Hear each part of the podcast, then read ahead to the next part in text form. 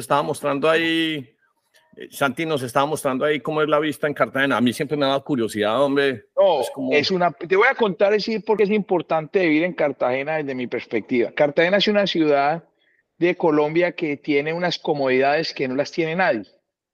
Y las comodidades vienen no es por la infraestructura, sino por la gente que tienes en Cartagena.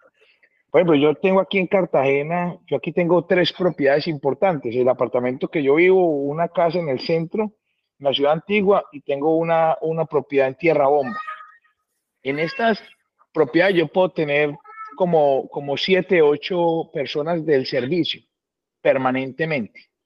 Y eso solamente puedes conseguirlo en una ciudad como Cartagena.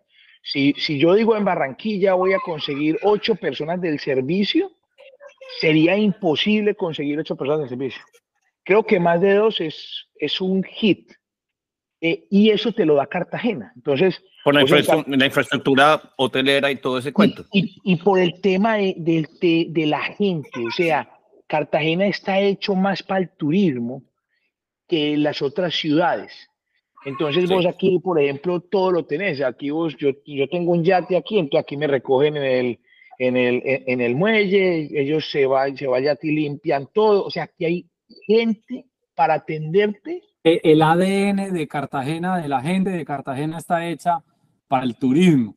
Para el turismo. Y eso es diferente, o sea, es diferente a las otras ciudades. Entonces Medellín es muy difícil. Medellín casi que una muchacha que una costeña, o sea, pero es que aquí tienes todo el ADN. Entonces, yo tengo amigos que viven en Estados Unidos, que viven en Miami, gente con muchísimo dinero, y cuando vienen aquí a mi casa y vienen y ven todo lo que, cómo funciona mi operación, la gente me dice, Santiago, usted vive mejor que yo. Y él puede ser mucho más rico que yo. Bueno, ah, pero entonces arranquemos pues con la introducción y ahorita nos seguís contando con las historias. Em, Lucas y Chago pues son amigos conocidos de hace tiempo. Darío pues es primera vez. Te cuento un poquito, hombre, eh, por qué tenemos pues a Santiago.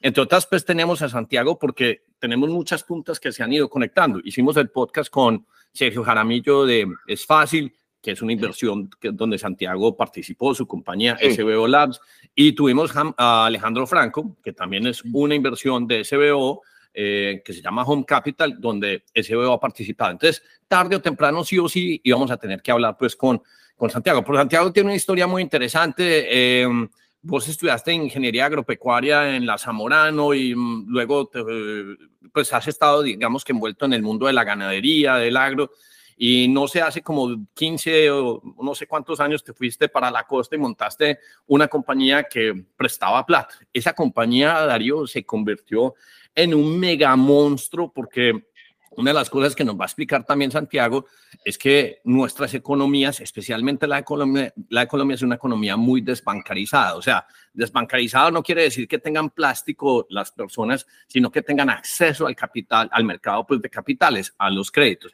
Entonces, este mal se inventó en esta compañía y recientemente, la compañía se llama o se llama Fin Social, se la vendió a un fondo de estos, eh, ellos tienen eh, un nombre específico que se llama como risk taking, no sé qué cosa, pero se la vendió en más de 100 millones de dólares. Y a mí me parece que es que estas son las historias que tenemos que volver a contar porque la gente como que ha perdido confianza y ha creído que las oportunidades y solo los números grandes y los tickets solo existen para, para Silicon Valley. Entonces, por, ese, por, ese, pues por esa historia, que ahorita nos va a contar cómo llegó ahí, pues me parece muy interesante como contar pues que hay gente que también le está metiendo home runs al cuento. Entonces, él lo ha hecho todo desde base la costa, Barranquilla, Cartagena, me parece súper, súper interesante.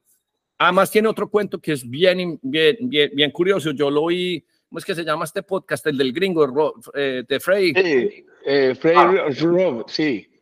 Sí, que es, que, sí que, que, que, es, que es bien curioso porque este man tiene su, su vaina mística por ahí. Entonces, él dice que es un lobo guiado por Dios o no sé qué cosas. Entonces, también le vamos a oír ese cuento. Entonces, Don Santiago, eh, arrancá y contanos, hombre, cómo, pues, un poquito del background tuyo, cómo llegaste a hacer esa transacción y qué estás haciendo hoy en día con SBO Labs. Y nos vas contando cómo, cómo, cómo ves vos el mundo financiero, el mundo de las startups, porque vos ya sos como medio leyenda, porque dicen, no, el paisa que se ha creado X o tantas compañías. Entonces, muy bacano conocer como toda esa historia. Bueno, no, les agradezco antes que todo, hermano, por haberme invitado. La verdad he escuchado eh, unos podcasts de ustedes que me han encantado, sobre todo el de el del man que, que de Wilder. Ese te voy a decir ah, no. Si alguien Oiga, espere.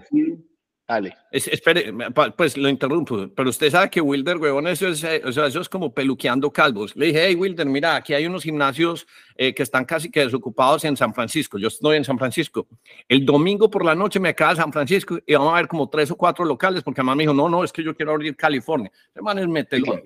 Mételo, no, y te digo algo, si alguien es más parecido a mí de todas esas personas que han hablado es ese man, o sea, y en, y en la filosofía, cómo pensamos, cómo actuamos, eh, y para dónde vamos, que también es muy importante en la vida. Yo siempre he dicho que yo quiero llegar a la Bolsa de Nueva York, no como mi objetivo, sino que necesito como una herramienta que voy a hacer para poder ayudar a muchas personas. O sea, esa es parte de mi filosofía. Entonces, en eso, de alguna manera, nos parecimos, en la, nos parecemos también en la parte de Dios, que, él también habla mucho de Dios y yo soy con el mismo ADN. Yo no lo conocía ni hablaba por él y cuando empecé a escucharlo y este man, hermano, es súper parecido a mí. Pues les voy a contar un poquito de mi historia de vida y sobre todo para las personas que no escuchan. Antes que todo, quiero bendecir a todos los que me escuchen. O sea, de alguna manera, un regalo que le quiero a las personas. Eh, yo soy, como diría Wilder, gloria a Dios. Sí, así es. Amén, diría de pronto él. Eh, yo, yo diría, yo, yo les quiero contar a todos, yo soy un, una persona similar a Lucas. Nacimos casi en la misma filosofía, familia, en el mismo, vivíamos en el mismo edificio. Futbolista también, No, futbolista no, que futbolista, ah, yo, yo ni, ni, ni, ni, de PlayStation, papito. O sea, yo, era más, hacía más pesas, eh, no era tan, tan de fútbol per se.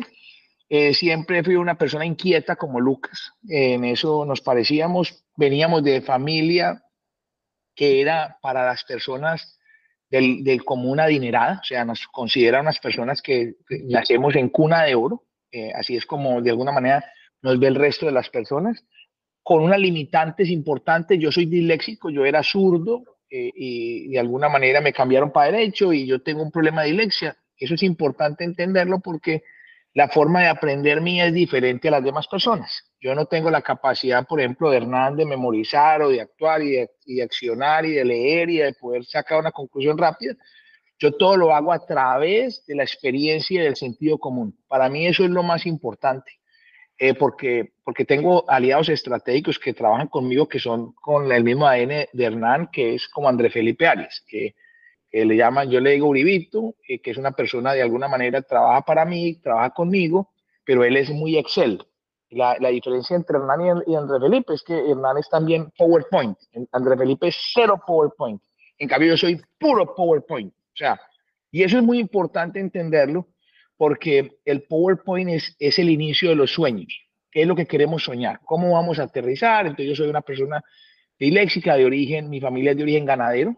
Mi papá, mi abuelo era de origen ganadero, por eso yo decido estudiar eh, agronomía en, en Honduras, en una universidad militar eh, duré tres años allá, eso duraba la carrera. Tres años porque la mejor, la mejor universidad de América Latina es en Honduras, se llama el Zamorano y es una escuela militar. Tú, y, hay, varias, varios, varias personas que han estudiado allá. Por ejemplo, el man eh, Alejandro Mesa de Premex también estudió, también estudió allá.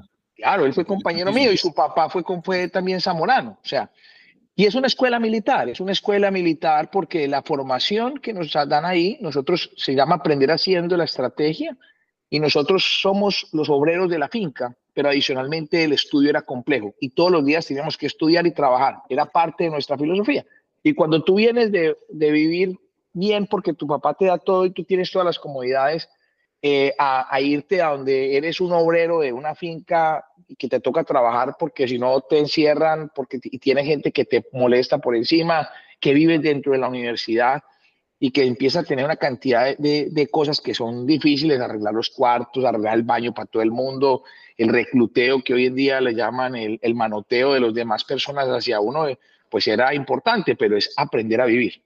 Entonces yo termino esa universidad, me doy cuenta de otra universidad que no conocía, que llama INCA en Costa Rica, porque recibíamos casos en Costa Rica, en, en, en Honduras de eso, en, en contabilidad, y me doy cuenta que esa es la mejor universidad de América Latina como Harvard. Eh, literalmente es un, concepto muy como Harvard y decido irme para, para, Costa Rica a hacer un MBA para aprender un poquito. Termino esta, esta, estas carreras. Mi papá, yo me acuerdo cuando yo me fui de Colombia, eh, en, la maestría me caso con una compañera de ustedes del, del colegio que se llama Natalia Mesa. Con Nati. Con Nati me caso y me caso y empiezo a vivir en Costa Rica. Su papá tuvo un problema eh, de seguridad aquí en, en, en Colombia, se tuvo que ir, perdieron toda su riqueza de alguna manera por la, yo siento que por la violencia y por las circunstancias de la vida, porque Juan Guillermo es una persona espectacular. Eso fue una etapa de mi vida. Me voy para Estados Unidos. Eh, cuando llego a Estados Unidos digo, bueno, eh, yo, yo, yo terminé mi maestría y, y, cuando terminé mi maestría tenía un proyecto muy bonito que yo creo que yo hubiera sido, eh, yo hubiera sido, o sea, yo, si, si yo no hubiera nacido en Colombia y hubiera hablado bien inglés, yo creo que yo fuera multimillonario. estaría en la bolsa, pero de lejos, de lejos de David, de todo eso, porque yo me inventé algo que en el momento no existía, que eran las tarjetas de crédito desechables. Y era porque cuando empezó a hacer las tarjetas de crédito, la, la compra por, por internet, como yo vivía por fuera y todo eso, las tarjetas necesitaban un zip code. Y las tarjetas latinoamericanas, ninguna tenía zip code, entonces nosotros no podíamos comprar. Y cuando arranca el internet, el internet arranca con la estrategia de bajar precios. O sea, todo lo más barato se compraba por internet. Pero tenés en eso toda la, toda la razón, porque por ejemplo, cuando yo traté de monetizar tareas plus, era el, o sea, donde siempre me chocaba. y, no, era el zip code, era que las tarjetas, uno ve el loguito y entonces maestro y Mastercard no es la misma cosa y eso no funciona, entonces por eso uno tiene que ir a un 7-Eleven y comprar una tarjeta prepago. Mira, todavía te podría funcionar la idea. No, pero yo, cuando me lo inventé, eso no existía. no existían las tarjetas en los 7-Eleven ni en cuando tú vas a un CVS que las que no existían. Yo me inventé eso. O sea, te lo juro por Dios sagrado. Yo me inventé eso por la necesidad. También así que un profesor mío tiene un doctorado en MIT en innovación financiera y él era parte de mi core de mi proyecto. Yo levanté recursos de un fondo en Miami para hacer el proyecto, donde había levantado 200 mil millones de pesos estábamos en, el objetivo de, de, hacer una, de conseguir un banco aliado porque necesitábamos el banco que nos diera el sponsor para que nos diera el BIN number, o sea, que nos permitiera en la tarjeta de crédito, porque anteriormente el único que podía emitir tarjeta de crédito eran los bancos. Yo le decía, yo no necesito ni plata de ustedes, banco, necesito que me dé el acceso, porque yo me iba a ir a los 7-Eleven a que la gente ni siquiera necesitara plástico. Yo le entregaba el número con el papelito, le decía, ponga este ciclo, lo que sea, y era, era una tarjeta prepago porque al final era prepago, no era ni siquiera crédito. Entonces, yo no necesitaba plata. Pero eso no fue, eso en el 2009, hermano, cae todo el tema ese de, de las, de, las, de, la bolsa de Estados Unidos, hermano, la, que la burbuja de, la tecnología, de no sé qué. Y eso se volvió muy complejo y teníamos, estábamos cerrando una negociación en el momento con Bancolombia, me acuerdo literalmente, yo vine acá a Colombia a reunirme con, con este eh, Londoño, Jorge Londoño. Eh, venía pues referenciado del fondo de Estados Unidos. Jorge Londoño, el, que era presidente de Bancolombia. Colombia, sí, Era presidente de Bancolombia. Entonces, cuando yo llego a, de Jorge Londoño, que me había mandado, yo le decía a Jorge, lo primero que yo le dije, Jorge, yo quiero decirle que eh, usted puede, ustedes pueden ser muchísimo más ricos de lo que son hoy. O sea, y yo tengo la yo tengo la idea para hacer esto. Y necesito que solamente apoyo. Yo había hablado con Mastercard, Mastercard me dijo, yo lo apruebo en todo esto, pues necesito es el banco que me diga, voy para adelante. Solamente era el BIN, no era plata. Y me dice, y me dice Jorge Londoño, le dice, bueno, eh, Santiago, cuénteme la idea. Yo le dije, no, Jorge, cuénteme la idea, no, papito. Si me firma este contrato de confidencialidad, la cuento, pues yo ya tengo esto montado. Y me dijo, no, yo no le, yo venía a Estados Unidos, hermano, de hacer toda la gestión, supuestamente íbamos ya pues para contar la idea, firmé el contrato de confidencialidad y me dijo, no, si le tengo que firmar el contrato de confidencialidad, no me cuente nada. Yo le dije, ah, bueno, listo. Entonces cogí para y me fui. Y literalmente ya el fondeador me dijo, Santiago, esto estamos demorados con el tema del costo, entonces descarté esa idea de negocio que quería interesante y yo dije, hombre, ¿yo qué voy a hacer en la vida, hermano? Yo soy un, un agrónomo que se suma y restar por este MBA, voy a ver, entonces monto una compañía, una comercializadora de productos tropicales en Miami que llama Tropic Food Products. Y en ese momento le vendo, hago una estrategia para venderle pollo, apoyo tropical patacones que quebré, se explotaron los patacones porque eran de banano, de banano verde, pero la cadena de frío no era lo suficiente, entonces le entraban eh, como, como, como cristales de hielo dentro del patacón, cuando lo metían aceite explotaba Entonces le vendí como cinco contenedores, pero los cinco contenedores se tuvieron que devolver. O sea, me perdí plata como putas en eso. Y, y le vendí frijoles a, a Goya. Ahí sí gané plata. Le vendí como seis contenedores a Goya. Eh, es un proceso lento, pero hice, hice la operación, gané, gané dinero con, con eso de los frijoles. Estaba en un proceso de meter unos jugos en Walmart, unos jugos tropicales de Walmart pero literalmente ya, ya estaba cumpliendo 30 años. Eh, y mi papá me dice, y está en todo ese proceso, mi papá me dice, Santiago, usted tiene que, ya quiero que deje gastar plata, venga a trabajar conmigo. Yo decía, hermano, trabajar con mi papá, puta, yo no quiero ser una sombra de mi papá. O sea, yo eh, voy a, cuando yo me quiera comprar un carro, entonces me va a tocar decir a mi papá, será papi que me puede permitir para comprarme un carrito o hacer cualquier cosa, porque la plata al final es de él. Yo no quería ser nunca una que, ese, que, ese, que, ese, es un aspecto psicológico, pues que a la gente pues le toca luchar y batallar lo que uno dice, no, pues si Cuando, tiene un papá exitoso, qué pereza, uno no, pues ahí con, con, un, con, un, lazo invisible. Y la gente cree que es lo opuesto, o sea, muchas veces yo digo que el, el, cuando tú arrancas, que tú no tienes ese papá, puede que te cueste un poco, pero al fin no tienes ese lastre en el cual tú dices, ¿qué debo hacer? Trabajo con mi papá, muchas veces la psicología, eh, que te dicen usted cómo va a trabajar para otro, 20 mil pendejadas que, que, pasan cuando uno está en ese proceso. Entonces yo literalmente va me dice, Santiago, tiene que venir para Colombia porque yo no le voy a dar más plata, tan. Y yo le digo, sabes qué, papá, yo estoy cerrando este negocio, todavía no me salía lo de Goya. Entonces le dije, regáleme 5 mil dólares, eh, que me va a comprar un carro de paletas. Me compré un carrito de paletas, hermano y en Miami vendía paletas por, los, por, por, las construcciones y por los barrios cuando los niños salían del colegio. Y viví como seis meses de, de mi carrito de paletas. Eh, producía hasta que ya en un momento dije, me tengo que volver para Colombia. Ya se me terminaba una visa pues que yo tenía en ese momento. Yo dije, me, me vuelvo para Colombia. Llego a Colombia a los 30 años. Eh, tengo 40 ¿Qué? ¿Qué año es eso, Santi? Eso es eh, hace 19 años, porque tengo, yo tengo 49. Yo llego a Colombia a los 30 años. Eh, sí, y cuando llego a Colombia a los 30 años, eh, en ese momento estaba, mi papá también era, había desarrollado el negocio de las motos muy fuerte. Eh, con, eh, era el mayor distribuidor de motos de Colombia en ese momento. Y Manuel Santiago Mejía saca, trae una moto que llama KT. Y llama a mi papá y le dice, hombre, Raúl, pues ¿por qué no distribuís esta moto mía, tan? Y yo le dije, hombre, hombre, Manuel Santiago, te voy la verdad, no la puedo distribuir. Porque yo solamente distribuyo motos japonesas, porque la gente le tiene, le tiene miedo a ustedes como grupo, y si yo te distribuyo tu marca, pues me van a quitar las distribuciones. Pero tengo un hijo que viene de Estados Unidos, de pronto él sí puede distribuir la marca. Entonces yo fui el primer distribuidor de AKT Mota en Colombia. Yo desarrollé AKT en la costa, y ayudé a tropicalizar a KT en todo el país, porque esas motos cuando arrancaron aquí en Colombia, eh, yo, yo, vendía las motos, estaban la vuelta a la esquina, hermano, y, esa, y el man me traía la moto y me decía, Santiago, los amortiguadores me suenan, se me quedaron pegados los, los telescopios. Yo decía, puta, pero ¿cómo así, hermano? Yo llamé una vez a Manuel Santiago y le dije, Santiago, o cambiamos todos estos amortiguadores, todas estas cosas, nos vamos a quebrar, para que de paz. Y yo, yo, prestando pláticas sobre las motos, porque mi papá vendía motos, pero el negocio era prestar plata sobre las motos. Entonces, financiar, financiar, la moto. Financiar la moto. Ese era nuestro negocio y ahí aprendí y me di cuenta de que financiar es una belleza. Financiar es, el, es la forma de poder ayudar a las personas a hacer los sueños realidad, pero también es una forma de, de hacer que todo el mundo trabaje para ti. O sea, cuando tú eres el que presta el dinero, pues todo el mundo corre el riesgo, hace todas las cosas y tú al final estás es, protegiéndote, pero todo el mundo está trabajando para ti.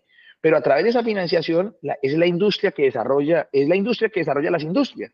Pareciera que no, pero si en el mundo no hubiera financiación para, para carros, el mundo fuera como Cuba, pocos carros, carros viejos. Gracias a que existe financiación, ahí todo el mundo tiene carro o todo el mundo tiene televisores plasmas gigantes porque usted va al éxito y todo el mundo le presta la plata. Si no, cuatro gatos tendrían televisores. O sea, y eso es parte de, la, de, la, de la financiación. Entonces, a mí que me gusta ayudar a la gente, porque tengo, lo tengo en el ADN mío, muy, muy metido, eh, el, el, tema financiero yo me di cuenta que esa era mi vida. Y en el 2012, eh, cuando a los 5 o 6 años del negocio de motos decido montar Fin Social, una financiera con 15 guerreros, en ese momento en la ciudad de Barranquilla, encima de un, de un lavadero de carros, yo estaba en un en la edito de carros, ahí conseguí unos socios, esos socios me dijeron, Santiago, yo le, vamos a dar mil millones mensuales por 24 meses para que usted origine cartera, haga un record, después de originar cartera, vendemos, le, le vendemos cartera a los bancos y empezamos el negocio, pan. A los 12 meses me dicen los socios que me habían comprado, que me estaban ayudando y que éramos socios pues en la operación, mi Santiago, tenemos un problema. Estoy vendiendo la compañía y la plata que le estoy prestando, se la presto con deuda de, de, mi compañía y, esta deuda hace que mi empresa valga menos.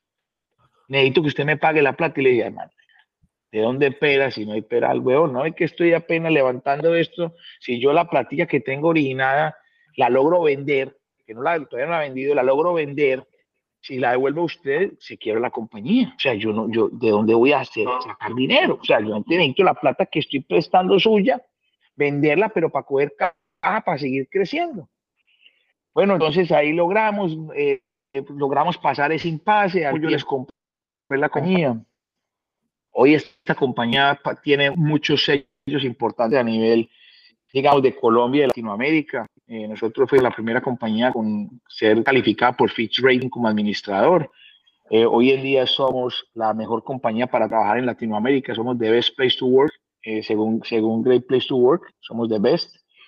Eh, tenemos, somos carbono neutral, hemos hecho titularizaciones, eh, somos empresa B con responsabilidad social y medioambiental, tenemos sellos como Smart Campaign de protección al consumidor. Eh, eh, le he vendido, primero vendí media empresa a un fondo internacional, después vendimos la empresa al 100% pero, pero, a otro espera, fondo. espera, espera.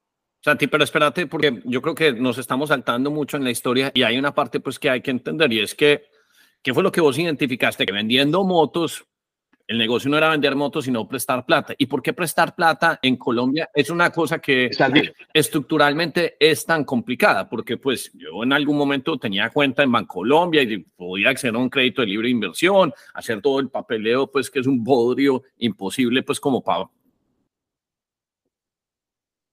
para un carro o sacar un leasing. Pero ¿qué es lo que pasa estructuralmente en Colombia?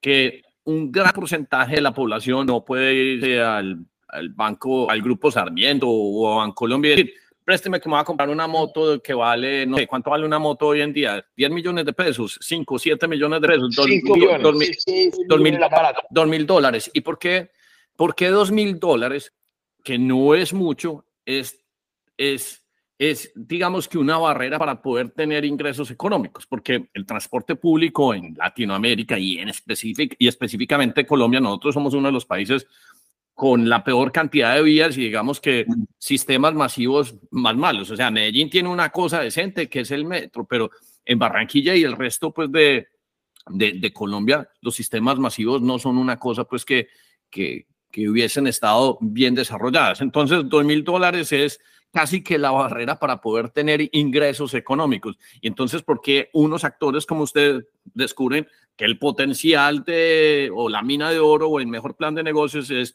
desatrancar esos dos mil dólares para que una porción de la población se pueda activar en, eh, eh, económicamente. Explicarnos ahí qué, qué, es lo que vos descubriste y por qué prestarle esa, plena, esa gente no tiene el riesgo que normalmente un, un banco de primer piso considera.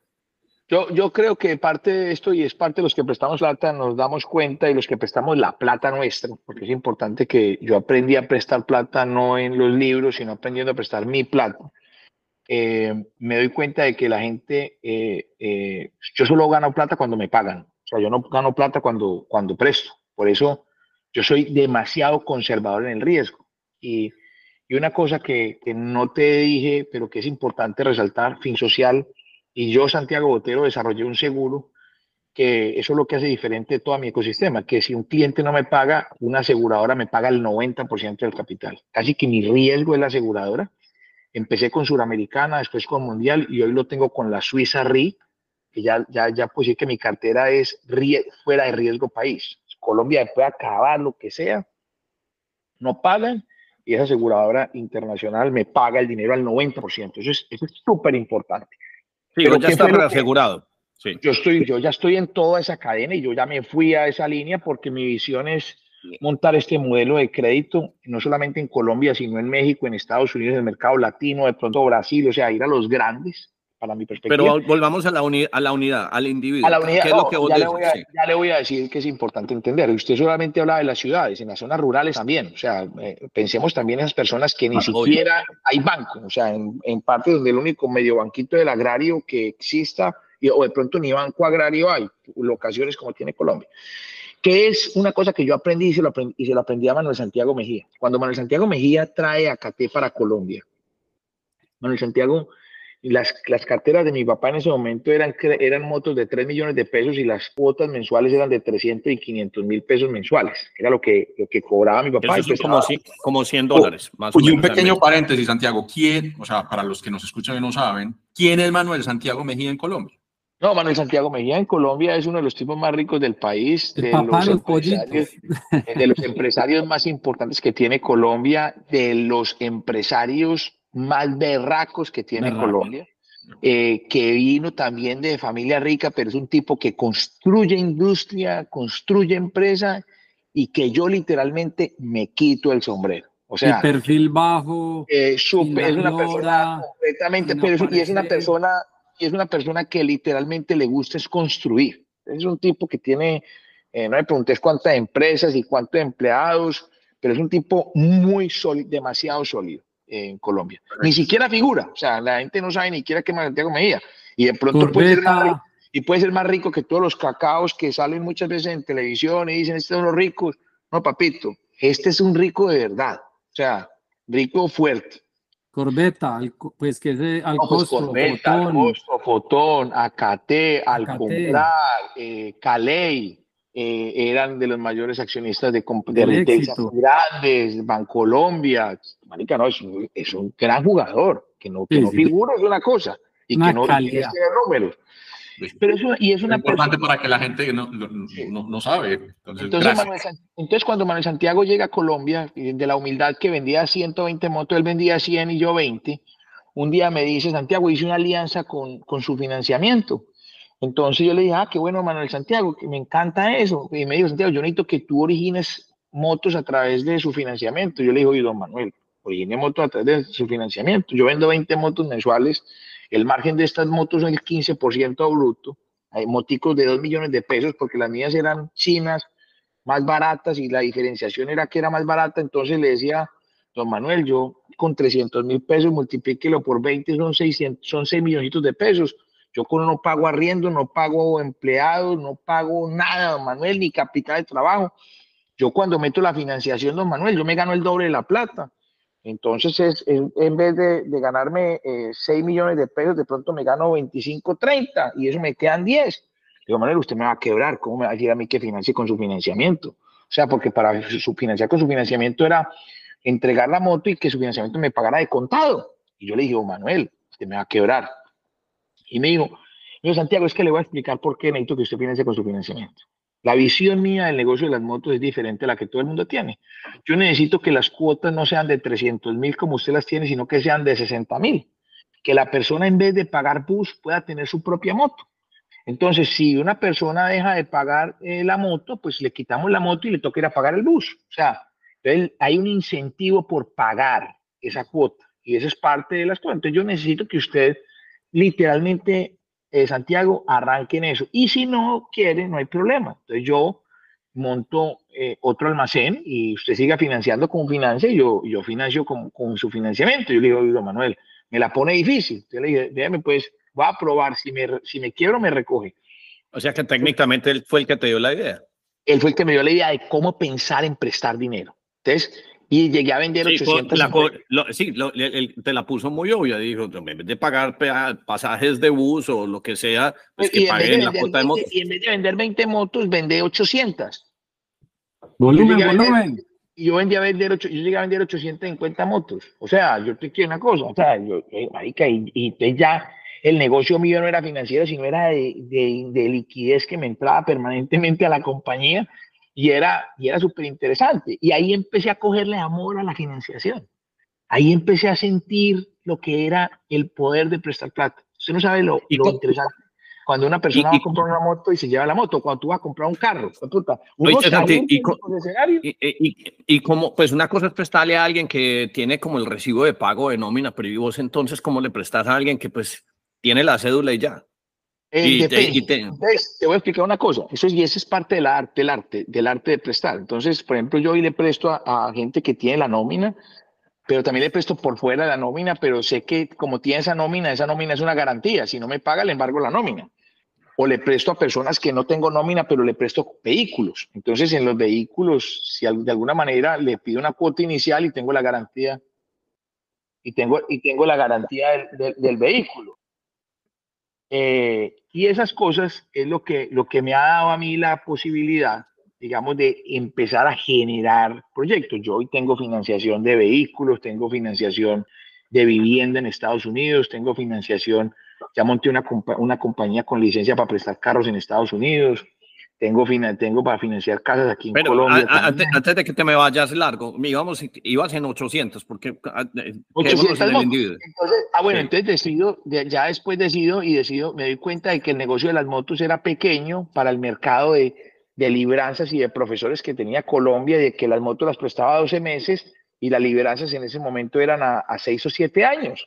Entonces yo dije, no, yo prefiero, y este mercado es gigante, o sea, para que ustedes sepan, el negocio, explica, explica qué es una libranza, porque es que estás introduciendo términos. Libranza es descuento de nómina. eh, significa que la persona, eh, antes de que le pague, él da un mandato irrevocable que si el cliente no paga, eh, que el cliente apenas le, apenas le van a pagar el salario, le descuentan la cuota a esa persona. Entonces, El empleador paga. Antes. cuando tú, cuando tú tienes un modelo como ese, ¿qué es lo que tú tienes que buscar? Que tu pagador sea estable, porque yo no le Entonces, puedo hacer, no le saltaste- puedo hacer Saltaste de motos a libranzas. a libranzas, a libranzas, porque era un mercado mucho más pequeño, vendíamos bastante de motos y eso, pero yo dije, aquí el mercado aquí es gigante, para que ustedes sepan, libranza en Colombia es de 60 billones de pesos, o sea, estamos hablando de 15 billones de, de dólares.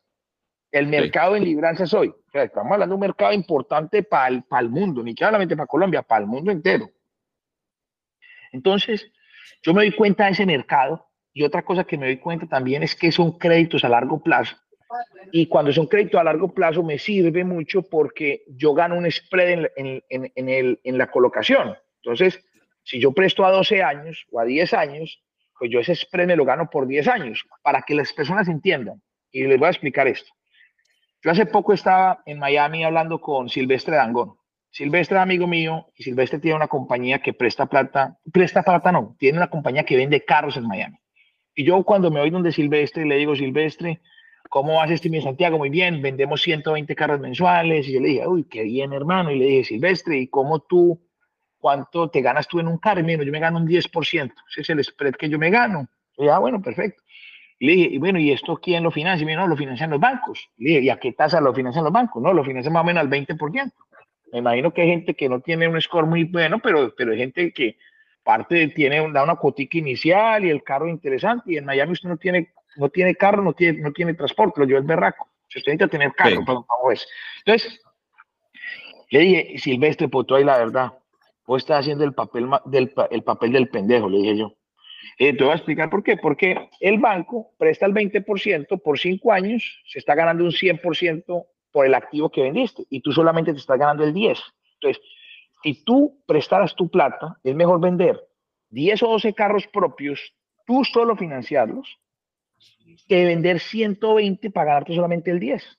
Porque el capital de trabajo que necesitas para 120 es diferente que necesitas para 10. Y te vas a ganar la misma plata en el tiempo. Entonces, ¿qué es lo que es importante? Cuando uno tiene créditos a corto plazo, no son tan buenos como los créditos a largo plazo. Lo importante es identificar cómo ese crédito a largo plazo sí garantice el pago de uno. Porque usted prestarle a una persona de la calle a largo plazo y no tener una garantía, pues de pronto es, es complejo. Entonces, entonces, así, es, así es que funciona el negocio de la financiación. Entonces yo me he enfocado mucho en hacer créditos de bajo riesgo, porque por eso a todo le meto el seguro. Créditos que sean a, a largo plazo para que la cuota les quede bajita a las personas, porque la gente siempre mira la cuota, cuánto estoy pagando en cuota, y que tengan, y que tengan un- una proyección grande. Si usted me ofrece un mercado pequeño, con todas esas características, no le entró al, no le entró al pastel, no me interesa. Entonces, entonces nos arranca. Sí. Eh, Chago y yo nos conocemos desde hace muchos años, pero Chago y yo nos reencontramos realmente.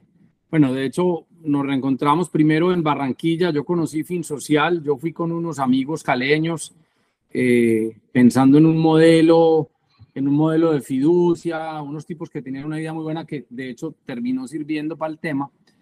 Pero Chago y yo después de eso, nos yo ya estaba metido en la financiación de taxis en Medellín con un amigo del alma mío y del alma de, Chago, que, que corrió una injusticia, mala suerte, como, llamémoslo como sea, también lo conoce Hernán, y terminó en la picota.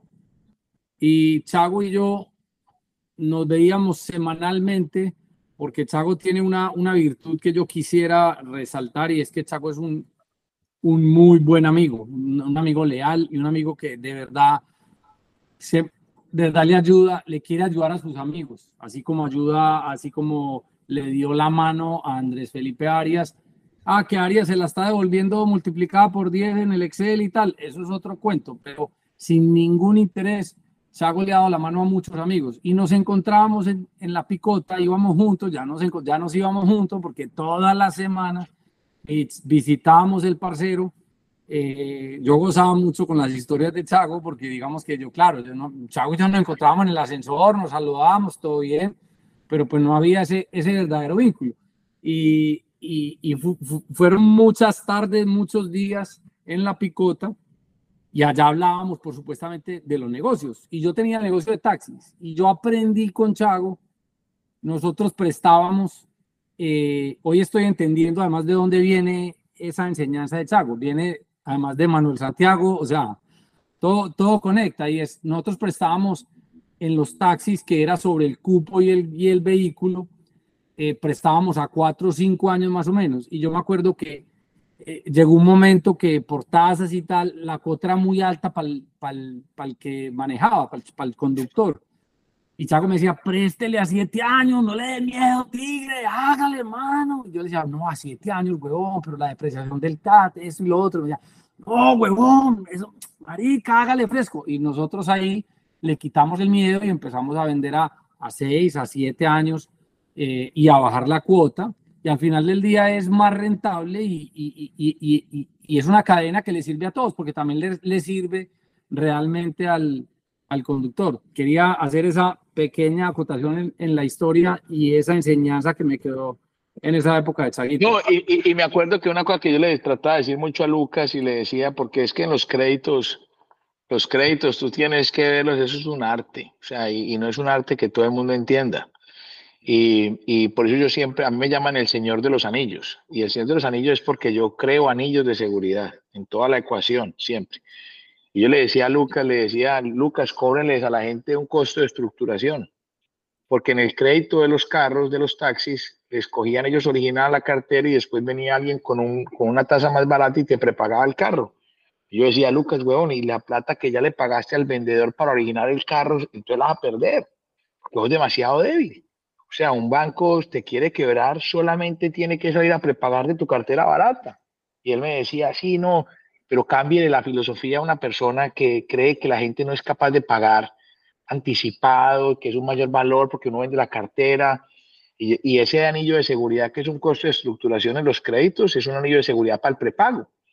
Yo le decía, es mejor cobrar menos tasa de interés un poquito, pero recibir algo hoy para poder cubrir los gastos fijos y poder monetizar plata. O sea, entonces, entonces ese, e, ese costo de estructuración es realmente tu cuota para pagar a la aseguradora o qué? No, el costo de estructuración es el costo con lo que el cual yo cubro la parte administrativa de mi compañía sean vendedores o sea lo que Mejor dicho, técnicamente logras el costo fijo, pues si ya dejas oh, todo. Busco el oro fijo y me quedo con el spread que me quede como utilidad en el tiempo. Entonces, como para ir siguiendo, pues en, entonces, 800 eh, motos y te metiste en libranzas y entonces eso era 2010, 12. Entonces, explícame cuánto llegaste a tener cuando ya los gringos empiezan a tocarte las puertas porque ¿cuánto estabas moviendo en cartera? O sea, ¿cuántas motos estabas financiando? No, cuando, yo, cuando, no, yo, yo dejé de financiar motos, yo me salí del negocio de las motos, mi papá sigue en ese negocio, yo me salí, monté mi compañía inicialmente de libranzas para el sector profesores y pensionados. Yo arranqué inicialmente prestando mil millones mensuales y hoy origino aproximadamente 50 mil millones mensuales en cartera.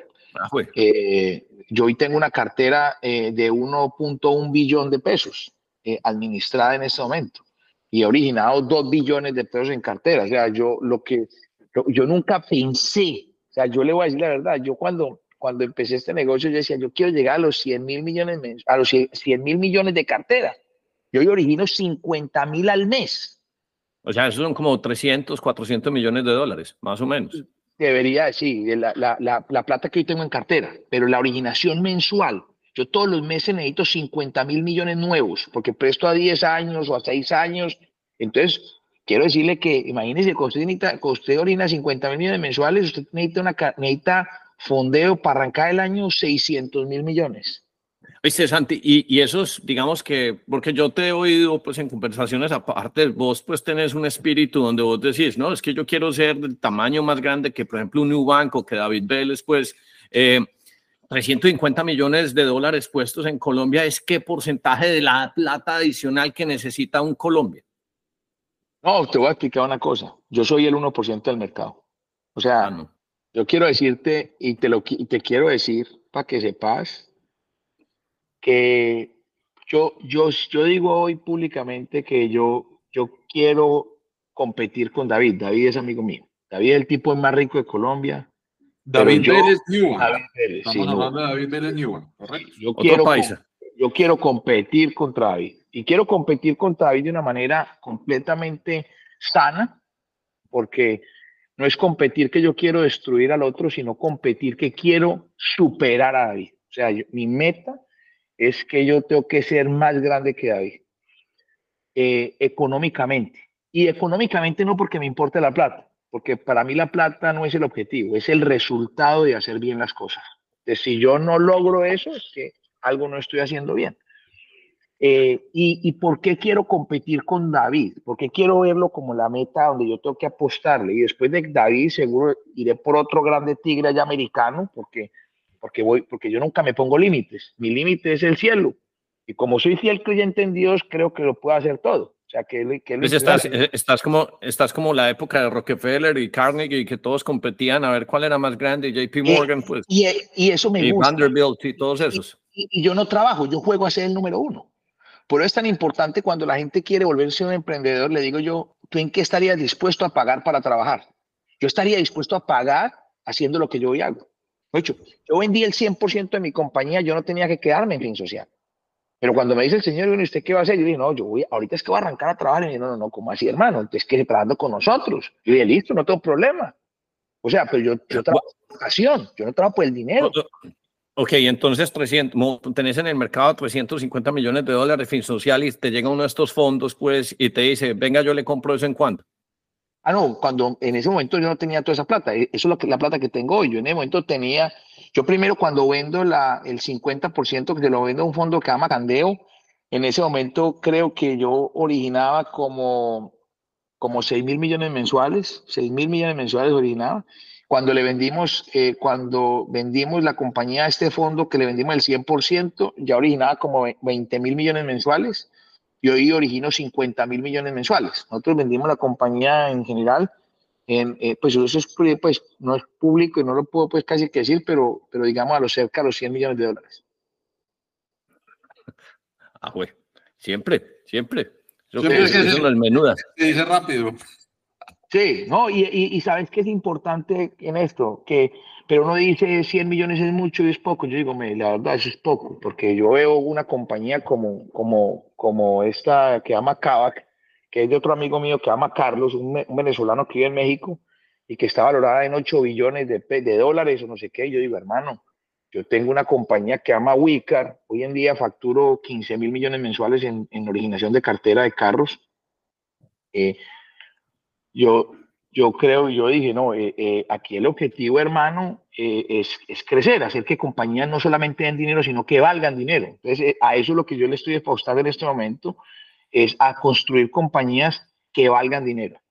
Hago, pero vos vendiste el vos hiciste cash out 100%. Sí, 100%. Yo soy de los únicos, yo soy de los únicos, para que sepas, de los únicos emprendedores en Colombia que ha hecho cash out en el modelo fintech. O sea, hay gente que le ha invertido, se le han invertido, Simón Borrero le ha invertido rápido, pues en Rappi le han invertido. hacer cash out, huevón, que le digan, sí, usted puede sacar y irse. Es cuando usted llega al punto máximo y usted dice, ¿sabes qué, socio? Yo lo que construí vale dinero y no vale, no vale por mí, vale porque construí una cosa vale dinero. Pero vos, Eso sí es vos, soy empleado de Soy empleado, soy, hoy soy empleado de Fin Social. tengo otras compañías en las cuales soy emprendedor y empresario. SBO es como mi, mi base principal.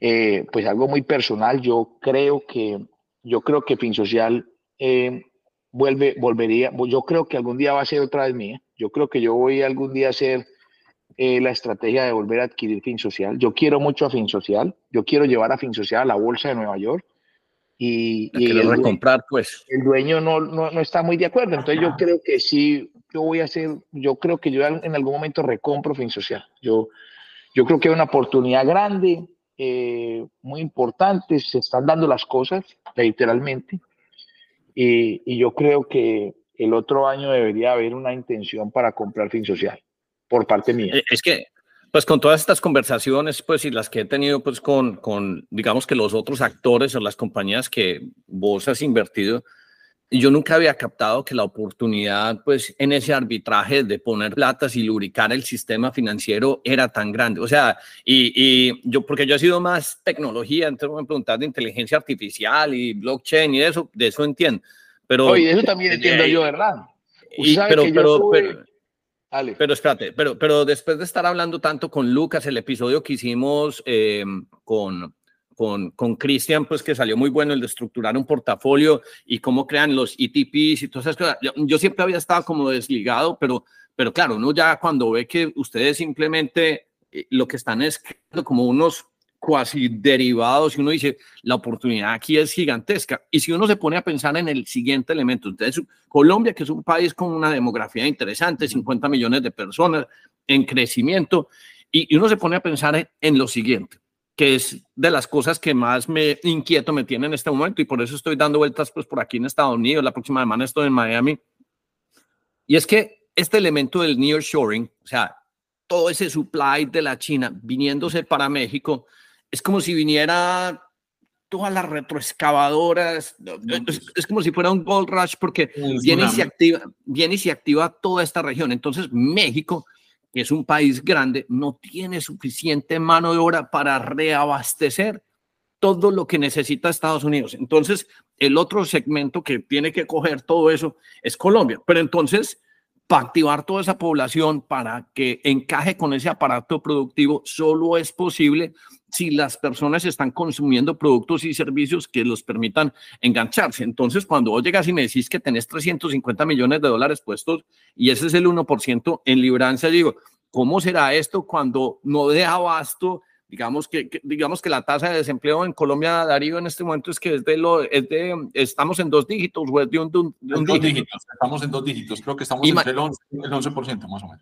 Bueno, imagínate que eso lo bajemos al 5 o al 6%. ¿Eso cuánta más población quiere decir que está enganchada? Entonces, obviamente, población que va a necesitar. Necesito comprar una moto, necesito comprar un carro, necesito que me haga un descuento de nómina, necesito un montón de cosas. Entonces, hay un fintech y ahí con razón un Nubank eh, como tesis pues macro general empiezan a tener muy sentido, mucho sentido, porque entonces los Bancolombias y todos pues pueden ser muy grandes, pero son compañías que no, que no, que, no son ágiles, eh, que no se han movido a prestar nuevos servicios. Entonces, me parece que de pronto está sentado en una oportunidad pues muy buena y, y cuando yo veo esas menciones que decís que WeCar, eh, creo que no sé si lo has mencionado, pero hasta parte prestas y, y, y, todo eso creo que se puede o sea, el próximo Tigre Bancolombia sí puede ser un, un, un SBO Labs, pues pueden ser inclusive compañías más grandes. Y si tenés el apetito y la experiencia, que no solo es en Colombia irte por un México y luego, digamos que una Argentina se estabilice. No, la Florida, no, no, no, la Florida.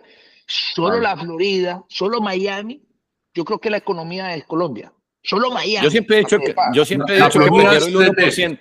La Florida son tres, tres Colombias. Eso es, yo, siempre he dicho que prefiero el 1%. Yo siempre he dicho que prefiero el 1% del mercado de la Florida que el 80% del mercado colombiano, pues, pero, pero pues la oportunidad es otra, pues. Pero, pero no, pero para allá vamos también, porque es que una de las cosas que uno, acuérdate que una cosa no es solamente construir compañías que den dinero, sino que valgan dinero. Y una de las cosas que hace que valgan dinero las empresas es que tú demuestres que tu modelo es replicable independientemente en otras, en otras latitudes. Entonces, para nosotros sí es fundamental estar en Colombia, que es donde hoy en día tenemos la historia, el track record de toda nuestra generación, pero después irnos, para mí mi, mi, segundo mercado es Miami, o sea, y quiero decirte, mi mercado es Miami porque allá hay mucho billete, los latinos tienen mucho dinero, ganan en dólares, quiero coger el mercado, después voy para México, pero voy por todo eso, porque la única forma de yo poder demostrar que mi empresa valga plata para llegar a valer más que Nubank y poder competir. Es que yo digo, si yo fuera Nubank, yo estaría comprando los bancos colombianos.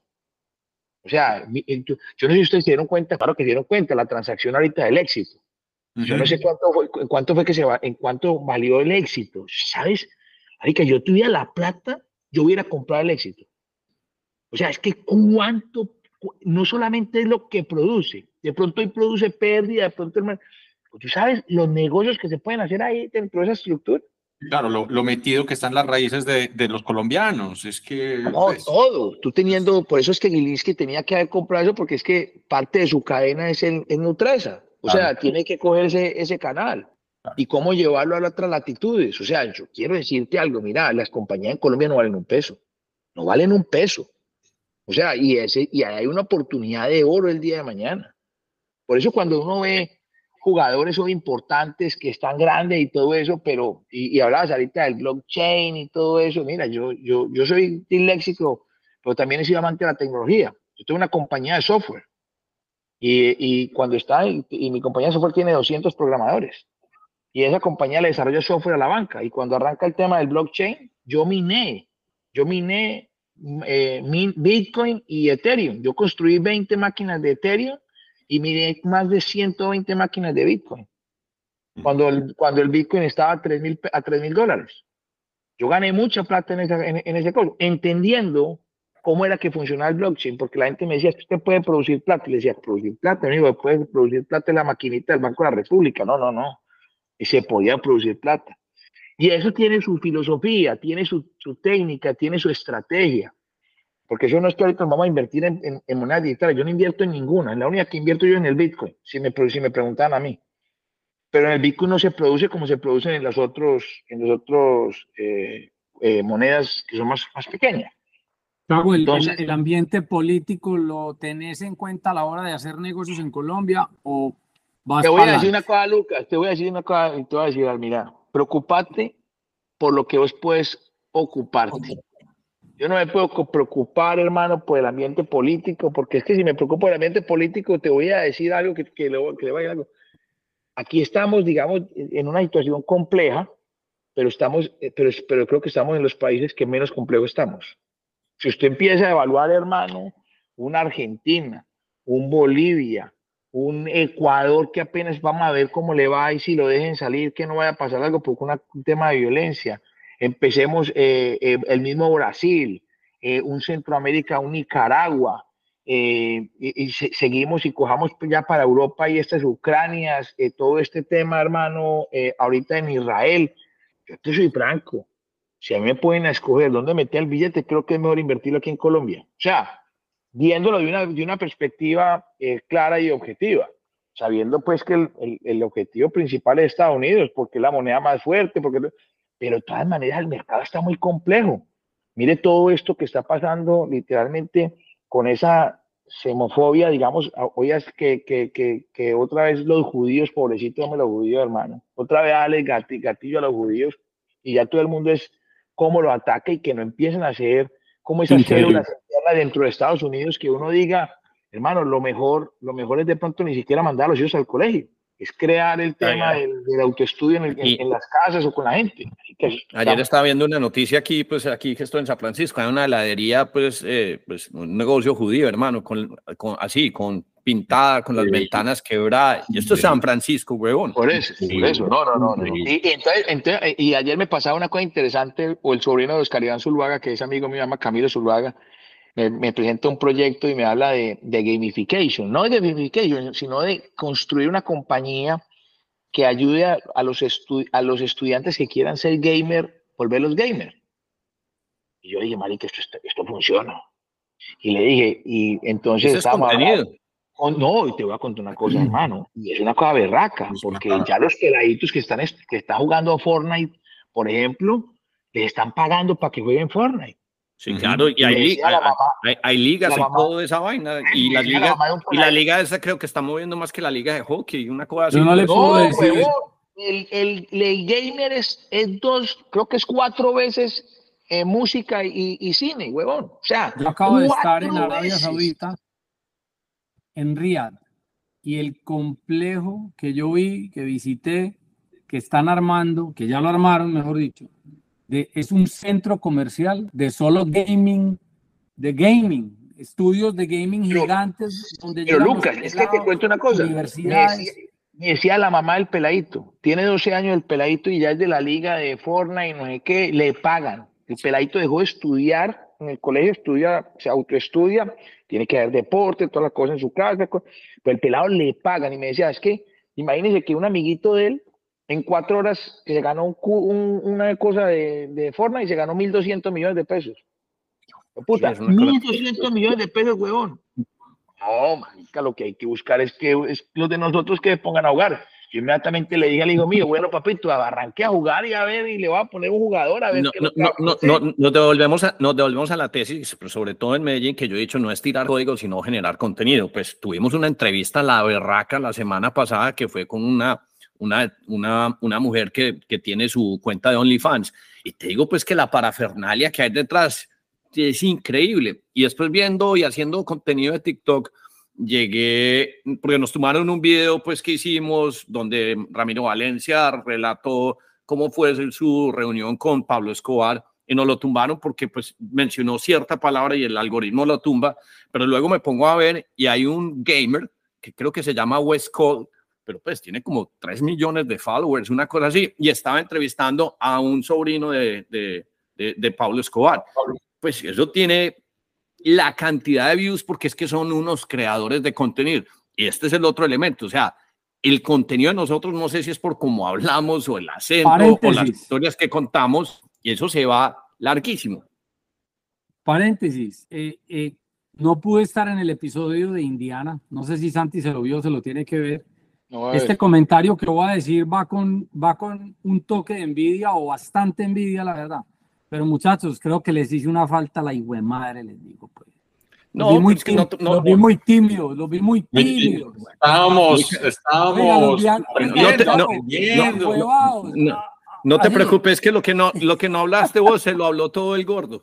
El gordo fue el que no, habló. yo vi al gordito, el gordito fue el más, el gordito fue el más atrevido, el resto todos parecían niños de colegio, yo decía, pero estos manes... Mm, profesionales, profesionales. Oiga, qué calidad, esa entrevista estuvo muy, muy buena, y, y más allá del morbo y, y, todo lo que puede generar un tema, el tema de OnlyFans es el negocio tan berraco, la industria tan berraca, lo que hay, lo que hay detrás de la cámara, o sea, esta vieja, esta vieja tiene manager, monitor, psicólogos y tan y pin, o sea, sos entrenador, maquillaje, vestuario, son actrices. Darío, Darío, Darío ya está estudiando qué significa la soledad y por qué Colombia es el país de la psicología para el ocio de la soledad. sale de aquí es viola pan y tin slash El negocio de la soledad. Y, y yo, y yo lo, lo, voy a decir acá, yo me, me, estoy estudiando el negocio de la soledad, pero yo creo que para Medellín y para Colombia hay una oportunidad increíble de salvar al mundo de la soledad. De la soledad. y es muy bonita la filosofía. No, nos estamos desviando. Y, no, y sabes qué, Hernán, es que, y por eso es que era importante lo del gaming. Mira, cuando yo, cuando hablaba con el pelado que me, estaba preguntando que qué hacía, si levantaba capital, si no levantaba capital, si que porque él ya está arrancó en esto, ya, ya le vendió la idea a un colegio para, para, para, como para darle clases a los, a los estudiantes en Barranquilla. Y yo le decía, hermano, vea, yo, yo literalmente creo que lo primero que tiene que hacer es demostrar que eso da, da dinero, para que los papás acepten que sus hijos se vuelvan gamers. O sea, porque entonces, ¿de qué van a vivir? Esa es la primera pregunta que se haría la gente. Entonces, cuando empecé a indagar y ayer me pasó que conocí otra vez a la mamá de este peladito y yo dije, no joda, entonces empecé a concatenar y a decir, y, yo, y yo digo, en 20 años, ¿cómo va a estar la vida? Con todas estas diferencias y todo esto, pero con la realidad virtual, hoy como estamos viviendo, siento que literalmente la, la, desigualdad se puede cambiar mucho a través del, game, del gaming, o sea, de que la gente se sienta, por ahí hay una película donde la gente vive como otra persona, siendo con, con unas gafas, eh, y yo creo que no, no, no va a pasar mucho tiempo. Esa, esa es, esa es Ready One Player. Ese. Y, y, y, yo no, y yo creo que en, en, muy poco tiempo, pues no estoy hablando de unos años, pues ni mucho menos, 5, 10, 10 años, 20, vamos a llegar a ese, a ese modelo. Porque, la, porque todo en la vida es la mente, es la mente. ya que estás tirando ideas, yo, yo, te tengo, yo tengo una que pues internamente la he propuesto, la escribo en el chat. Yo siempre he creído que como somos tan buenos para crear contenido y somos tan buenos comerciantes, yo he dicho, tengo un amigo que es dueño pues de unas universidades y unos colegios. Le dije, marica, cerrar esa huevona y crear una universidad donde solo se, se enseñe YouTube, Amazon y ya.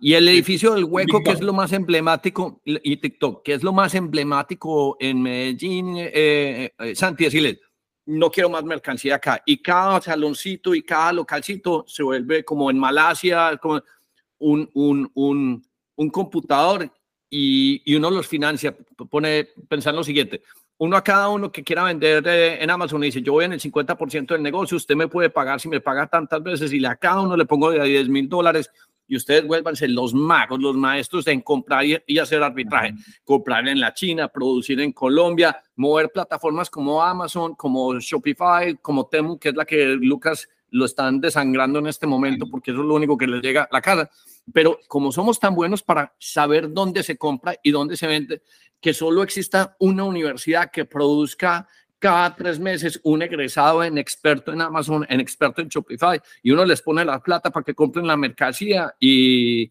y, y, lo saque a uno y se la pueden poner, como decir vos, a cinco años para que le devuelvan a uno todo eso y uno se crea una estructura de un montón de eh, mini LLCs y uno no tiene que hacer nada, no tiene ni siquiera que preguntarles cómo van en el negocio, sino meterse al dashboard de Amazon y decir, este man está moviendo inventario, este no. Y luego uno los va filtrando a grupo y se queda uno con 200 cracks que sepan mover el inventario del mundo, porque son unos agentes de eso, y ese sería un negocio, pues, de, le daría una dinámica a la economía. Pues, si ya aprendimos inglés y, y, italiano a punta de OnlyFans, que era la cosa más difícil en Medellín, ¿se imaginan lo que aprenderíamos de, de, de, gestiones de inventario y movimiento de mercancía en el mundo simplemente porque somos unos expertos? Pues, si, si, los, si los duros del hueco son los santuarianos, ¿por qué no podemos hacer eso a escala, pero con digitalización? Y una compañía como la tuya financia el primer set de stock y, y, y, no sé, alguna estructuración extraña podría uno inventarse. Una idea como loca, pues que siempre he tenido.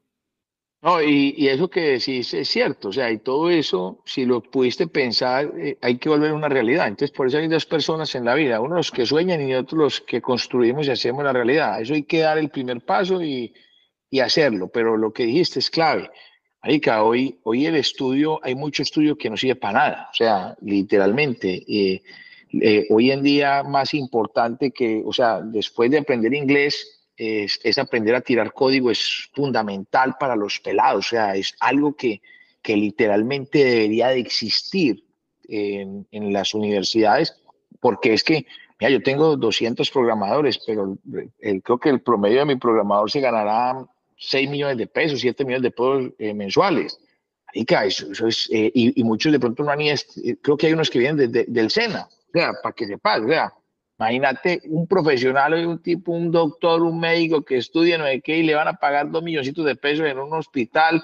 No, hermano, nosotros tenemos que es a lo que genera valor. No, pues es que el salario de un huevón de inteligencia artificial OpenAI son 800 mil dólares, 1.5 más un paquete de acciones, pues es que el conocimiento muy importante. también. Oiga, entonces, pero ya volviéndonos otra vez al cuento de SBO Labs y Fin Social. Entonces, por ejemplo, vos te vas para México y, y ¿qué serían los servicios que, por ejemplo, cuál sería tu apertura? ¿En qué arrancaría? Arrancaría prestando para vehículos. Arrancaría prestando para vehículos porque el, el, vehículo, y no hablemos de motos de carros, es una garantía, o sea, es una garantía que es importante al momento de salvamento. Eh, yo tengo un modelo bien práctico en el tema de prestar plata para carros y todo lo ha acompañado con el seguro al 90%. Entonces mi riesgo es demasiado bajo, casi ninguno, porque tengo el carro como garantía, pero tengo el seguro que me respalda el, la diferencia. no nuevos usados o los dos? Los dos, los dos, los dos, los dos. Porque acá, hay, un negocio, acá hay un negocio que me, ha parecido bonito. De hecho, estuve a punto de meterme con, con un loco que tenía una yardita con carros, pero eran carros. no, Lucas, tú te tienes que. Eh, pero altos eran gama alta o qué gama baja? No, no, al revés. Ah, eran carritos que compraba él en, en no, no, no, no, yo no compro, yo no ni siquiera compro carros. Yo, yo apruebo el crédito primero. O sea, para que ustedes más o menos entiendan, miren. Hoy en día, ¿cómo funciona el, el modelo de carros en, en, Colombia y en el mundo? Una persona quiere un carro y va a un dealer, al dealer y dice, yo quiero este carro. Entonces, cuando tú estás en el, en el, en el, en, el carro, te dicen, listo, tiene estas cinco eh, financieras que te prestan plata para el carro, vamos a ver quién la prueba. Hay unas, una especie de como de mafia para ver quién es el que más le paga y cómo mueve y mandan los papeles y te hacen el filtro y ahí literalmente el que manda es el que más tenga la capacidad de pagarle al, vendedor. E, esa es una forma de hacerlo, pero eso necesita, eso es un proceso lento, es un proceso, y hay otro, otro mercado que es el que compra carros, guarda carros y vende carros. Mi modelo no es ese, mi modelo es diferente. Mi modelo es, yo analizo una población y a esa población cojo y les disparo y le digo, ¿sabe qué? Tiene aprobado un crédito de 100 millones de pesos para comprar un carro. Lo tiene aprobado, no preaprobado, lo tiene aprobado. Tiene dos meses para comprar el carro. Fírmeme este pagaré y salga a comprar el carro. Yo le genero la demanda. Yo en menos de un año monté Wicar, una compañía, y hoy financio aproximadamente 15 mil millones al mes en carros. Y no financio más porque el fondeo no lo tengo todavía desarrollado. Pero mi objetivo es en Colombia prestar más de 100 mil millones de pesos mensuales para carros donde tengo el seguro, tengo el carro, si el cliente no me paga, le apago el carro porque tiene un chip, toda la cadena. Si el cliente no puede pagarme, le digo, entrégueme el carro rápido, porque yo necesito mal vender el carro. Me voy para un mayorista, mal vendo el carro, la pérdida se la cobra el seguro, porque yo necesito salir del inventario rápido. Yo no tengo que tener inventario, tengo que tener nada. Y esa compañía. Esa compañía, la, esa compañía la quiero hacer en Estados Unidos, en la Florida, que ya tengo licencia, ya saqué licencia, en México, aquí ya la tengo, ya tengo un track tengo ya una cartera de, ciento, de 100 mil millones, porque pues hoy origino 15 mil, pero cuando arranqué, arranqué 2 mil, 3 mil, pero llevo un año. Y eso es todo lo que vos querés, lo que vos querés paquetear, que llegues a, no sé, a 500 mil millones de pesos, un billón de pesos, y entonces ahí llegas y decís, hombre, esto es lo que quiero IPO o, o, pues, esa, es una, esa es una de las empresas. Aquí van a haber muchas compañías porque aquí vamos a meter todo lo que tenga financiación que le pueda meter el seguro al 90. Por ejemplo, ahí estamos, eh, yo he querido siempre que Lucas entre en ese negocio, en el negocio con nosotros en Estados Unidos él tenía un socio, tiene, yo no sé si todavía lo tiene, que me tenía como, era, seguidor mío y me tenía un poquito como de rabia, entonces no nos dejaba como acercarnos mucho, pero, pero siempre queda la esperanza de que algún día podamos ser socios, eh, porque yo creo que hay una oportunidad de ganar mucha gente plata. Ese negocio, pues ahí, ahí hemos venido hablando con Andrés, parce. Yo creo que eh, ahí, hay futuro, ahí hay futuro. Eh, Luquita, le voy a decir una cosa. Cuando le digo que el gato es blanco es porque tengo los pelos en la mano. si usted pone a pensar mucho, papito, le va a pasar que le se le va a ir la oportunidad. O sea, y se lo digo porque yo aprendí a hacer dinero. Yo aprendí a construir compañías que valen dinero. Yo he vendido compañías. Una cosa que yo hice que nadie sabe lo difícil que es, que es, es sacar un crédito de Morgan Stanley de 125 millones de dólares. O sea, eh, cuando tú haces eso, literalmente tú tienes un sello a nivel internacional que no te lo quita nadie en, en calidad. Y eso, es, eso te cuesta sangre, sangre. Pero yo le digo, yo, yo siento que los, los, los negocios y más que las ideas, porque ahorita que hablaba Hernán hablaba de que tenía una idea y le decía, uno no invierte en ideas, yo invierto es en la gente.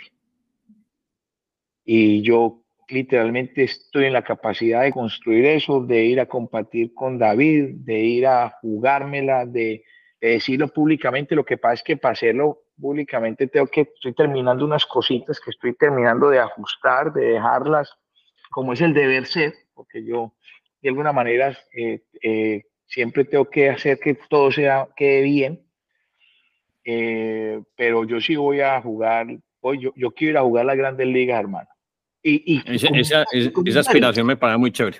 ¿Viste? Y, ya, y ya, y ya ahí para ir cerrando, pues para no extendernos mucho, pues eh, hay otra parte que, que, me parece muy curioso que vos estés pensando en eso también, pero vos también estás en el negocio de financiación de arte. Y te voy a decir que es normalmente eh, el, el, retargeting o el aviso de publicidad que más me sale de una compañía que se llama Masterworks, pues que la gente quiere que uno invierta en arte. Contanos ese último pedacito también, pues ese negocio del arte, como para que nos después con, con, nos dejes como con un color no, más llamativo. no, te voy, a, te voy a dar cariado, mira. Yo vengo de, de, familia artista, mi mamá pues fue artista empírica, pero nunca ni vendió un cuadro ni nada, mi hermana artista, y yo siento de alguna manera que si existe la reencarnación, yo tuve que ver algo con los Medici, literalmente. Yo siento que tengo como esa ADN, siento que el arte es una de las pocas industrias en el mundo, siendo de las más valiosas, o sea, de las que más activo tiene en el mundo, nunca se ha desarrollado a través de la financiación. No hay, no hay, no hay un banco que, que yo quiera ir a comprar esta obra atrás y me diga, usted quiere comprar esa obra, yo le presto una plata sobre la obra, pero vaya, úsela, o sea, use la obra, no, le dicen, no. Yo se la presto, la voy a guardar en la guardo en una bodega y cuando me la termine de pagar se la pago o le presto sobre, sobre otro dinero que usted tenga unas cuentas, unos bancos internacionales que no todo el mundo tiene capacidad para eso. Y la industria del arte se ha desarrollado de una manera importante, pero si hubiera financiación, acuérdate que el mundo del arte es como los carros, hay puros carros viejos y pocos carros. Cuando metemos, la, cuando metemos el motor de la financiación en el arte, literalmente vamos a hacer que el arte explote. Y hoy en día el arte es de las cosas más valiosas. Tenemos que mirar en la historia cómo ha fluido el tema del arte, eh, como en el Renacimiento, cómo, cómo ha sido importante el arte en la industria. Entonces yo empecé hace por ahí unos tres o cuatro años a, a coleccionar arte. Empecé coleccionando arte, arte emergente y empecé a coleccionar arte tan de a poquito sin saber nada, todo empírico.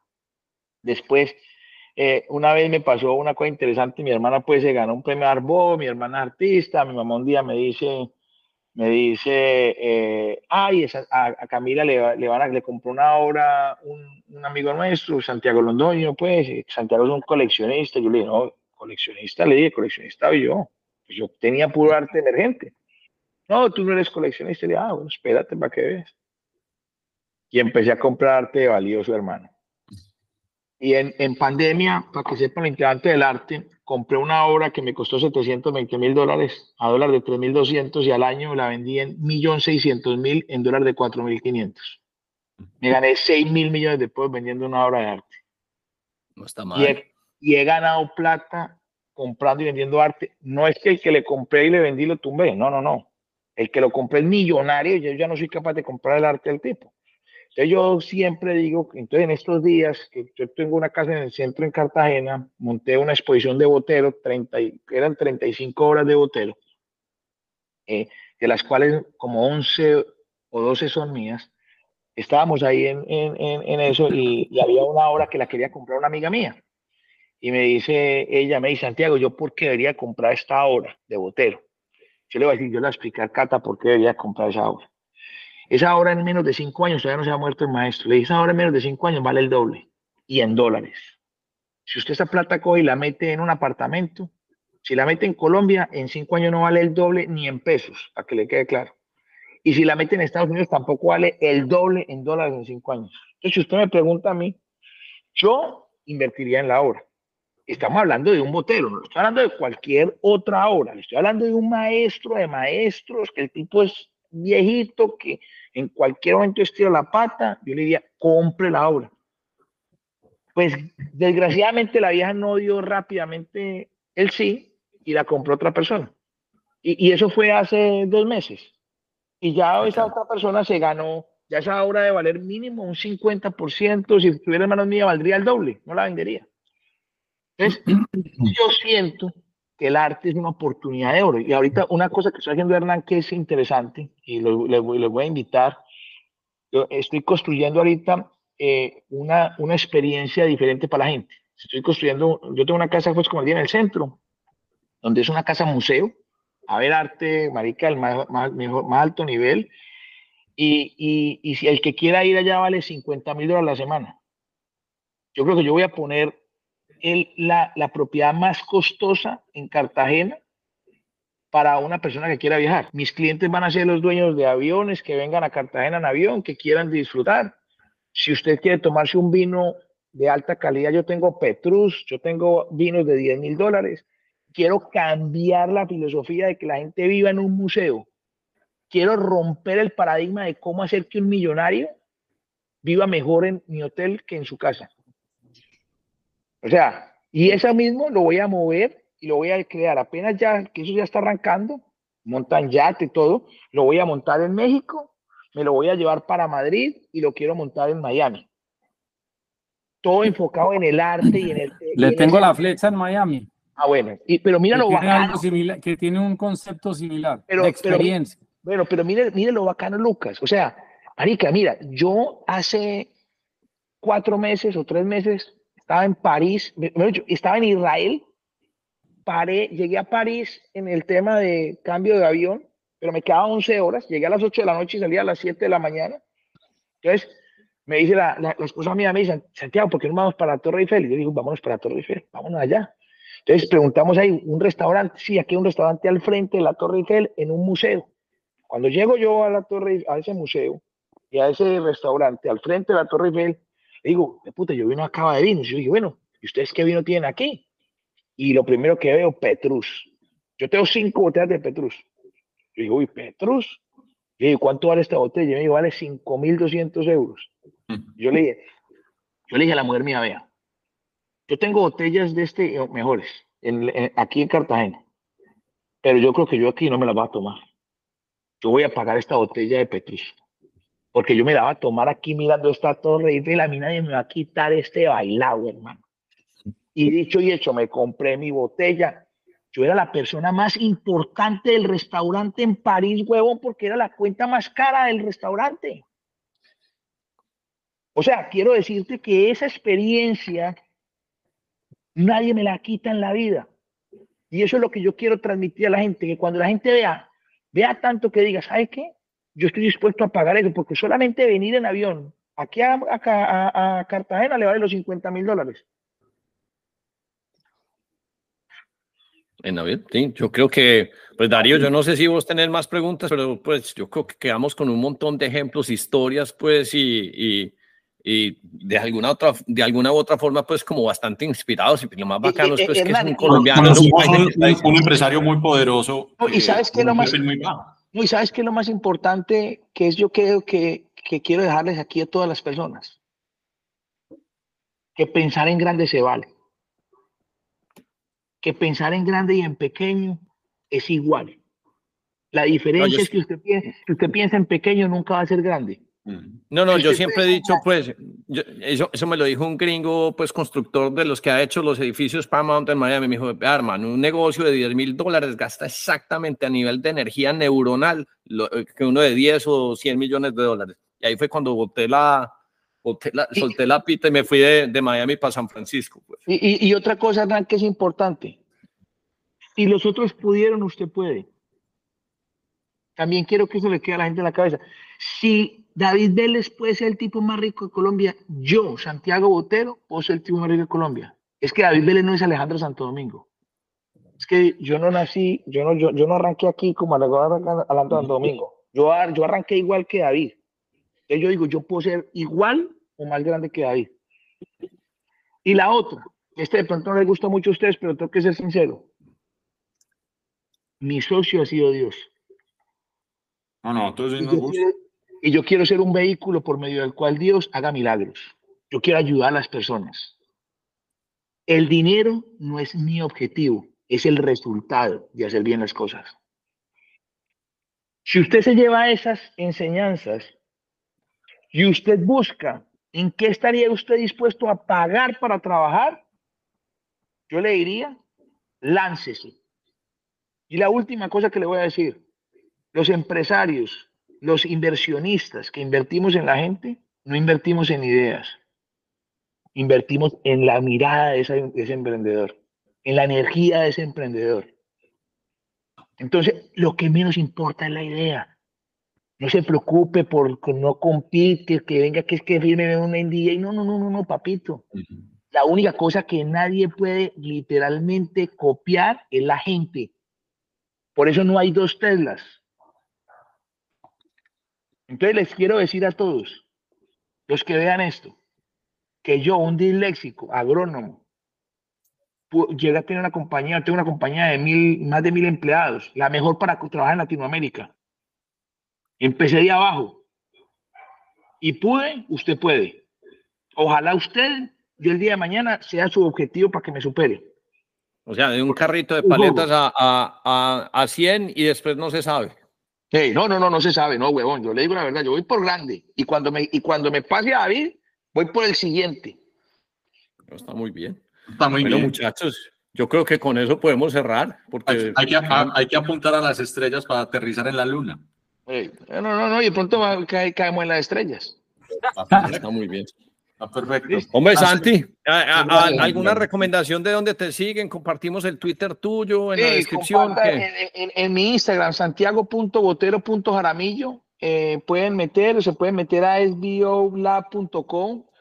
Eh, Ah, para, lo, las lo dejamos en la, personas, descri- lo dejamos en la Todo. descripción. y para las personas que quieran escribirme o necesiten un mensaje, le, le doy mi, mi WhatsApp 333-050-0001.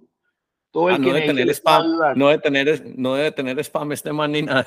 No, no, no, no, no, a todo el mundo, a todo el mundo le respondo. Ese es un muy buen bueno. Bien, a todo el mundo. que. Yo soy Sabes que, eh, sabes que esa característica que tenés sí me parece muy bacana. Yo una vez me levanté el email de, eh, me, me levanté el email de Mark Cuban y dije, no, pues le voy a escribir a este man, ¿qué me va a responder? Huevón, a los cinco minutos ya me había respondido. esa me A parece los de cinco los minutos. valores más importantes de la gente, que responden todo. No, y, Y y lo que pasa es que Javier, uno muchas veces, por lo menos a mí me pasa, yo sí contesto, pase, me demoro porque es desbordado y eso que yo no, pues me dio públicamente por ahí en las redes por los temas de fútbol y tal, pero eh, el WhatsApp, yo te digo una cosa, Chago, o sea, después de una entrevista de estas, pues pucha, ¿cuánta gente te puede llegar a escribir? Lucas, a mí me han escrito, pues después de una entrevista que va a mi teléfono, me han llegado mil mensajes al teléfono. Mil mensajes. Y esos mil mensajes, huevón, los respondo. Para que Pero- sepa, pues. Pero que no responder la inteligencia artificial. Hola, No, mucho gusto. no, huevón, ¿cuál es la inteligencia marica? O sea, le, le- le respondo en unos cuales digo, yo no puedo aquí, o sí puedo, todo, pero para eso el teléfono, para el que me quiera llamar y buscar. No, Está muy bien. Muy, Bacano. muy, Bueno. muy- muy- muy buena, muy buena contribución. Santi, muchas gracias, mi viejo. Ojalá en Oiga, estos días pues, nos podamos, nos podamos ver ¿para en, Miami? persona. Yo creo que voy para Miami. Yo creo que voy para Miami la, otra semana. la- si no la- estoy seguro. la próxima- semana estoy en Miami, sí. Aquí Listo. lo espero, niños. Bueno, bueno, mi hermano. Luquitas, y no piense mucho, papito, que le va la liebre, mijo. Ay, weón. Tiene- tiene- Tiene, tiene, los, tiene los pelos blancos en la mano. Hey, tengo los pelos me dan con la vea, le pista. regalo las bombas, vea, vea. La inteligencia artificial, suerte es que les digo. Bueno, muchachos, que Dios los bendiga. Chao, mi hermano. Fíjense.